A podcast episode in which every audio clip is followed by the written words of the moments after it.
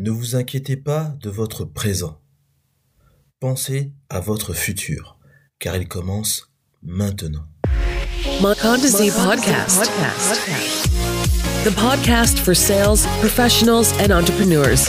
Grow your sales, grow your business. business.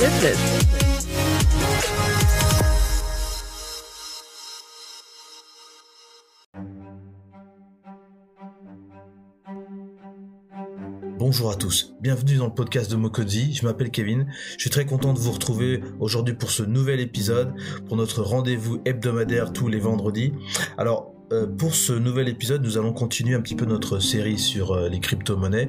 Et au sommaire de notre programme, nous allons parler spécifiquement d'un terme euh, que vous allez souvent retrouver. Donc, si vous faites des recherches sur les crypto-monnaies, sur le blockchain, etc., il s'agit des ICO, c'est-à-dire en anglais Initial Coin Offering, qui est en fait une offre initiale de jetons. Alors, c'est une procédure qui est assez intéressante à regarder et donc l'objet de cet épisode aujourd'hui va être de décortiquer un petit peu qu'est-ce qu'une ICO, comment ça fonctionne, pourquoi on utilise des ICO et quels sont éventuellement les risques et les avantages associés donc aux, ICO.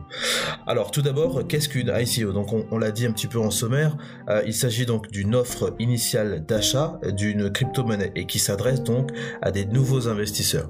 Et je voudrais juste m'arrêter là sur euh, cet élément-là euh, parce que l'ICO souvent comparé en fait à l'IPO. L'IPO qui est donc le Initial Public Offering, qui est en fait une offre publique d'achat. Et c'est euh, une procédure qu'on lance quand euh, une entreprise souhaite être cotée en bourse.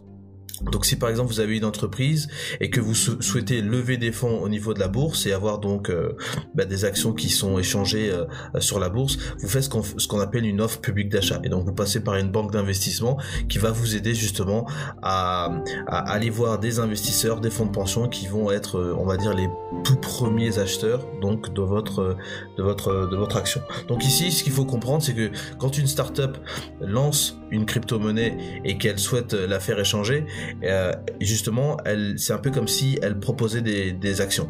Donc, euh, il faut voir que les jetons sont un peu comme des actions. C'est la comparaison, elle est très très forte. Alors, pourquoi on, utilise justement des, ICO Alors, comme vous l'aurez compris, c'est pour ça que j'ai fait le parallèle avec l'entreprise, c'est que le but premier, c'est de lever des fonds pour pouvoir lancer le projet.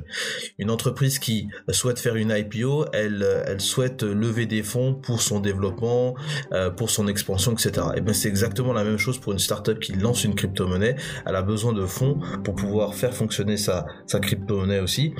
Euh, c'est utilisé donc par des startups qui souhaitent aussi vendre des biens ou des services qui sont liés à une crypto-monnaie, puisque on, a, on a bien vu que la crypto-monnaie, ce n'est pas juste euh, une monnaie qui euh, voilà, vient pour remplacer le dollar, la livre, l'euro ou d'autres monnaies, mais elle est souvent attachée à des services et à une, à une faction de, façon de fonctionner. Donc, euh, quand une startup lance un, un projet de crypto-monnaie, il y a souvent des services qui sont liés à ça. Évidemment, c'est une opportunité pour les investisseurs de bénéficier sur le long terme d'un retour sur investissement conséquent, évidemment, parce que euh, si vous euh, lancez donc euh, cette, cette offre publique ou cette offre initiale de jetons, je dirais, généralement le prix donc de ce jeton est plutôt faible. Pour donner un ordre d'idée, quand l'Ethereum, donc qui est une crypto-monnaie, s'était lancé en 2014, le prix, je crois, de l'action, enfin le prix du, jeton était aux alentours de 67 centimes de dollars. 67 centimes de dollars. Et aujourd'hui, on est à, près de 1500 dollars juste pour euh, un jeton de Ethereum. Donc, vous comprenez que celui qui a acheté euh, donc à travers l'ICO de, de, l'Ethereum euh, en 2014, aujourd'hui, il a fait un excellent retour sur investissement si évidemment il n'a pas vendu ses jetons entre temps. Donc, l'intérêt il est là et c'est le, même principe qu'on a avec les actions quand vous avez des, nouvelles entreprises qui, qui veulent se coter en bourse. Et bien justement, on essaye un petit peu d'évaluer qu'est-ce et généralement le prix de l'action est un, est un prix très intéressant et il y a, y un vrai potentiel de croissance euh, pour, justement cette action. Et généralement, un peu comme pour les actions aussi, je, veux juste dire ça en aparté, mais généralement aussi comme pour les pour les entreprises euh, et, pour les les crypto-monnaies, vous avez déjà une certaine une certaine base de, clients ou de personnes qui soutiennent déjà le projet et qui justement vont permettre euh, une fois que le projet va être lancé en bourse et qui va être vraiment accessible au public, à ce moment-là vous allez avoir un, véritable engouement. Euh, je vous donne un exemple. Il me semble que pour cette année en 2021, Airbnb devrait être coté en bourse. Et ça c'est intéressant pourquoi? Parce que Airbnb, tout le monde connaît Airbnb. Euh, beaucoup de gens utilisent Airbnb pour euh, avoir des revenus supplémentaires en, louant en fait euh, des, des, logements qu'ils ont, qu'ils possèdent à des à des particuliers. Et donc pour l'instant c'est un petit peu on va dire voilà de tout le monde passe par la plateforme. mais investir dans Airbnb c'est voilà c'est quelque chose de très très très intéressant et beaucoup attendent justement cette cette cette offre publique d'achat de Airbnb qui, qui devrait pense se faire euh, cette année. Alors, euh, alors comment ça marche? Comment ça marche une, une ICO On va essayer de regarder ensemble un petit peu. Donc, euh, une startup qui lance une, nouvelle crypto-monnaie doit avoir ce qu'on appelle un white paper. Le white paper, c'est un document, je dirais, essentiel pour toutes les crypto-monnaies qui se lancent. Donc, si vous souhaitez peut-être lancer votre crypto-monnaie, il vous faut absolument avoir un white paper.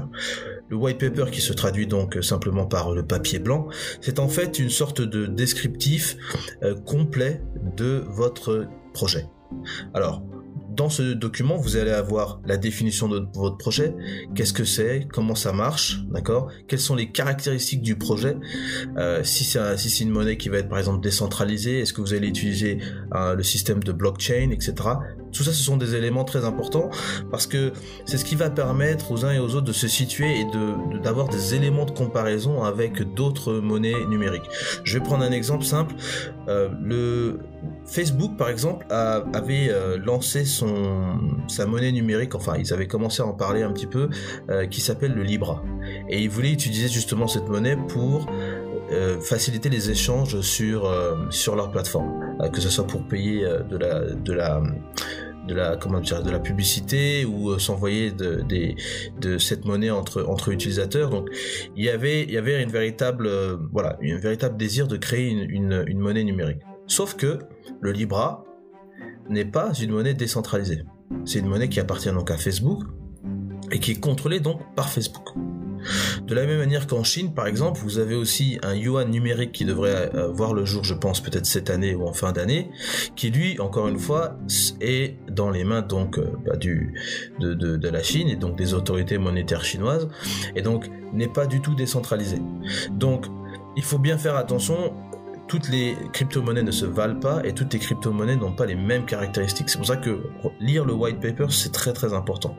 Ensuite, le white paper va aussi expliquer un petit peu quelle est la solution qu'apporte la crypto-monnaie. Et ça, c'est bien entendu dans l'espace, ou je dirais dans le marché de crypto-monnaies. Puisque vous avez plein de crypto-monnaies qui existent, on en dénombre à peu près euh, euh, 1000 hein, qui existent. Euh, donc toutes les crypto-monnaies n'ont pas les mêmes caractéristiques. Donc encore une fois, c'est à vous de bien regarder euh, qu'est-ce qui vous plaît le plus. Ensuite, eh bien, on va parler euh, des fonds nécessaires pour justement lancer le, projet et, et, notamment lié donc à la campagne donc de, l'offre publique euh, de, jetons. Euh, le nombre de jetons exactement que les fondateurs garderont et aussi le nombre de jetons qui seront en circulation. Euh, pour le Bitcoin par exemple, vous avez 21 millions de jetons qui seront en circulation. Il n'y en aura pas plus. Et à l'heure actuelle, je crois que c'est à peu près 18, 000, 18 millions et demi de jetons, je crois, qui ont déjà été découverts. Et ce, à travers ce processus de mining qu'on a expliqué donc dans notre épisode précédent. Évidemment, les moyens de paiement qui seront acceptés d'accord pour pour cette pour cette crypto monnaie et, et ça c'est le je pense le plus important c'est aussi la durée de campagne de cette de cette offre euh, publique de, de, jetons. Combien de temps elle va durer? Quelles sont un peu les caractéristiques? D'accord euh, pour euh, pour justement mener à bien cette campagne et, et, euh, et rassembler un maximum de fonds euh, dans un dans un temps bien bien précis voilà. Donc là, vous avez une idée, je dirais, globale de euh, comment en fait euh, fonctionne un petit peu euh, fonctionne un petit peu ces, ces ICO, l'approche que les, développeurs qui sont derrière ces projets de crypto-monnaie ont et qu'est-ce qu'ils ont en tête, comment ils avancent. Donc évidemment, pendant la campagne, donc les, les premiers investisseurs ou acheteurs, donc euh, ils achèteront donc des, des, des, jetons avec de la de la monnaie papier, hein, c'est-à-dire euh, le dollar, l'euro, euh, la livre, le yuan, etc. Ou à travers une autre une autre crypto-monnaie. Donc il y aura la possibilité de, de, pouvoir acheter comme ça. Alors ce qu'il faut savoir quand même, je, je vais juste le dire, c'est que les ICO sont des sont un peu différentes quand même des, des IPO puisque évidemment c'est pas une activité qui est régulée au sens strict du terme puisque il y a encore très peu de, législation euh, sur euh, l'utilisation des crypto-monnaies, sur euh, toute, je dirais, la, la, le, le l'ensemble, enfin, on va pas dire judiciaire, mais tout le tout le dispositif, je dirais légal autour des crypto-monnaies évidemment. Donc c'est clair qu'il faut toujours bien faire ses recherches. Et le but de notre épisode, évidemment, ce n'est pas de, fournir des, conseils financiers. Justement, nous ne sommes pas des financiers, nous ne sommes pas des, des, oui, des financiers pour, proposer des, des euh, je dirais, des produits particuliers. Mais c'est important que vous puissiez faire vos recherches et bien regarder comment ça fonctionne. Alors, et ça c'est un peu notre notre dernier point. Euh, comment on participe à des ICO alors évidemment, il y a des sites sur Internet sur lesquels vous pouvez retrouver euh, justement un certain nombre de, gens qui suivent un petit peu l'actualité des ICO et euh, qui pourront vous dire voilà, vous avez telle ou telle euh, justement crypto-monnaie qui va se lancer, qui prépare son ICO, etc. Vous retrouvez beaucoup d'informations donc sur des forums, notamment les forums qui, parlent de crypto-monnaie. Alors il y a Reddit qui est un des, un des sites intéressants à, à aller regarder. voilà, donc vous avez un petit peu ces éléments-là. Et puis, bon, j'ai envie de dire, vous avez YouTube, parce que YouTube, vous avez beaucoup de gens qui parlent des crypto-monnaies. Et justement, nous, on a, on a, on a trouvé deux projets euh, qui sont encore à des phases de développement et qui euh, sont très intéressants. Euh, vous avez le Pi Network et puis vous avez le B Network.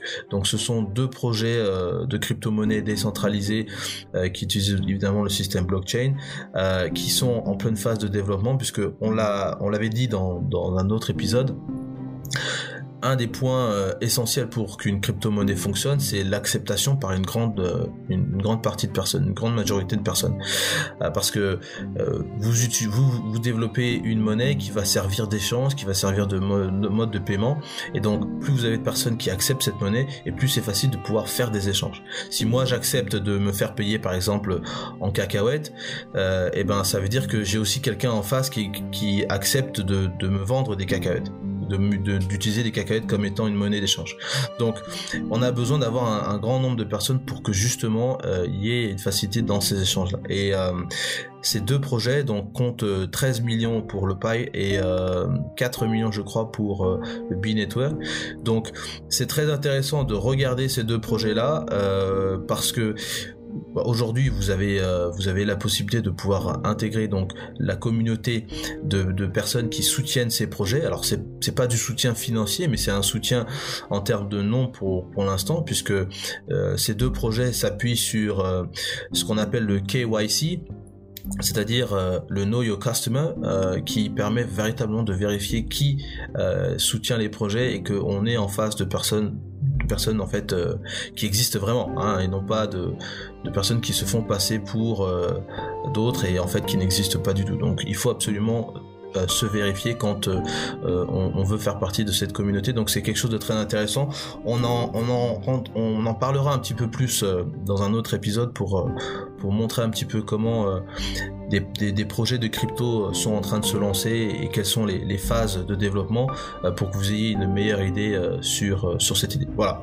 En tout cas, j'espère que ces quatre épisodes ont pu vous, vous apprendre un petit peu plus sur les crypto-monnaies, comment elles marchent, comment elles fonctionnent, leur utilité dans le monde et pourquoi justement on est en train de se battre contre justement ces monnaies papier qui perdent de leur valeur au fur et à mesure, où les banques centrales ne font qu'imprimer de l'argent et euh, on a des taux d'inflation qui ne font que grignoter un peu plus la valeur de l'argent que nous avons.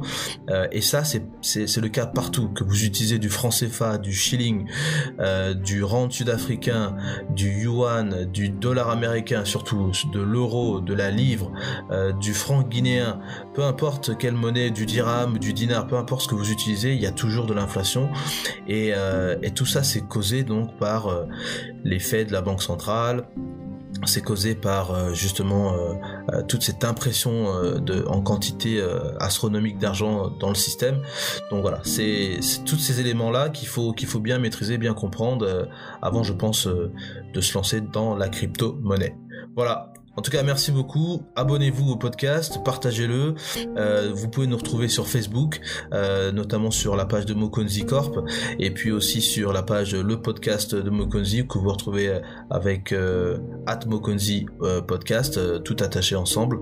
On est sur Twitter, Instagram, donc n'hésitez pas, lâchez vos commentaires si vous voulez réagir vis à -vis de cet épisode. Voilà, merci beaucoup. Ciao.